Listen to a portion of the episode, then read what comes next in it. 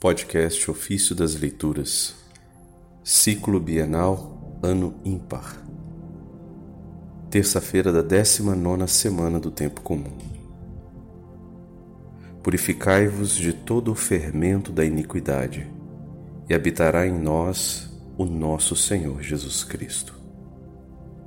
Das Cartas de São Paulino de Nola, Bispo.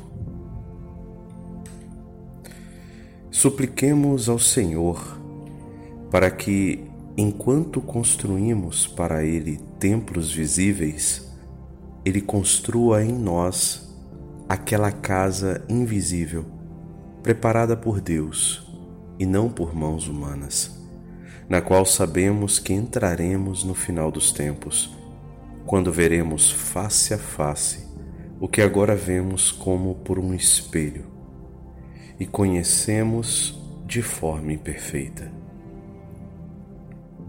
Mas agora, enquanto nos encontramos no tabernáculo desse corpo, como sob a pele daquele antigo tabernáculo no deserto, e debaixo de tendas, isto é, na vasta solidão desse mundo, nos precede a palavra de Deus sob a coluna de nuvem para proteger a nossa cabeça no dia da luta, ou na coluna de fogo para que possamos conhecer ainda na terra a via que conduz ao céu.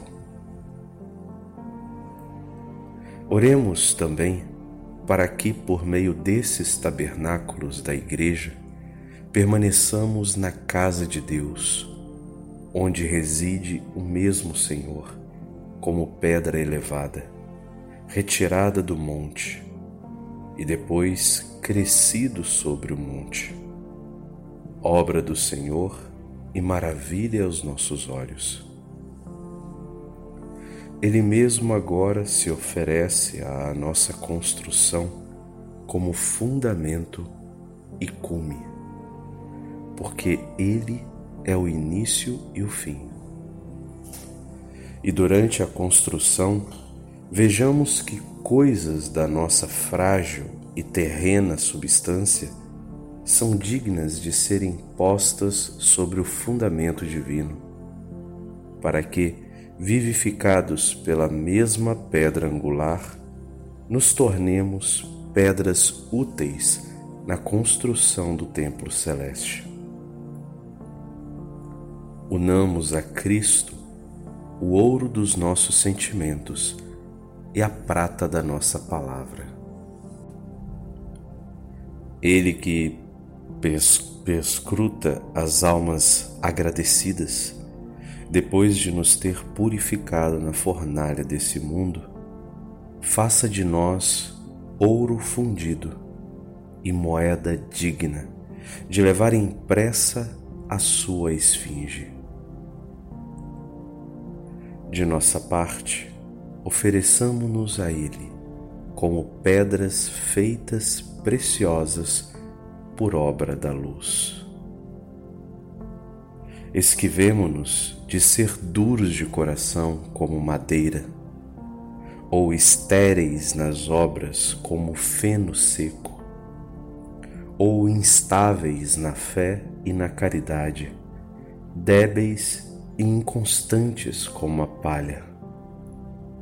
Ao contrário, para que o empenho da nossa vontade não arrefeça logo, mas se desenvolva com firmeza na paz, invoquemos para nossa edificação aquela profunda paz, na qual é edificado o templo, de sorte que não se ouvia durante os trabalhos da construção barulho algum de martelo, de cinzel ou de qualquer outro instrumento de ferro.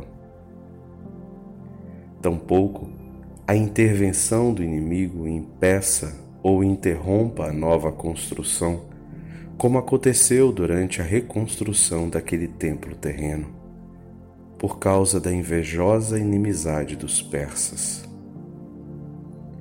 Tornemo-nos uma casa de oração e de paz, de forma que não nos surpreenda nenhuma preocupação carnal e que nenhuma agitação do mundo perturbe a nossa paz interior. Portanto, é boa coisa que o Senhor visite sempre o templo do nosso coração, agora edificado, tirando fora o temor, expulsando as mesas dos cambistas e os vendedores de bois e de pombos, para que não mais façamos o comércio da avareza. E não penetre em nós a preguiça dos bois, e nem mesmo nos suceda de vender a nossa inocência, ou mesmo a graça de Deus, e que não façamos da casa de oração uma espelunca de ladrões.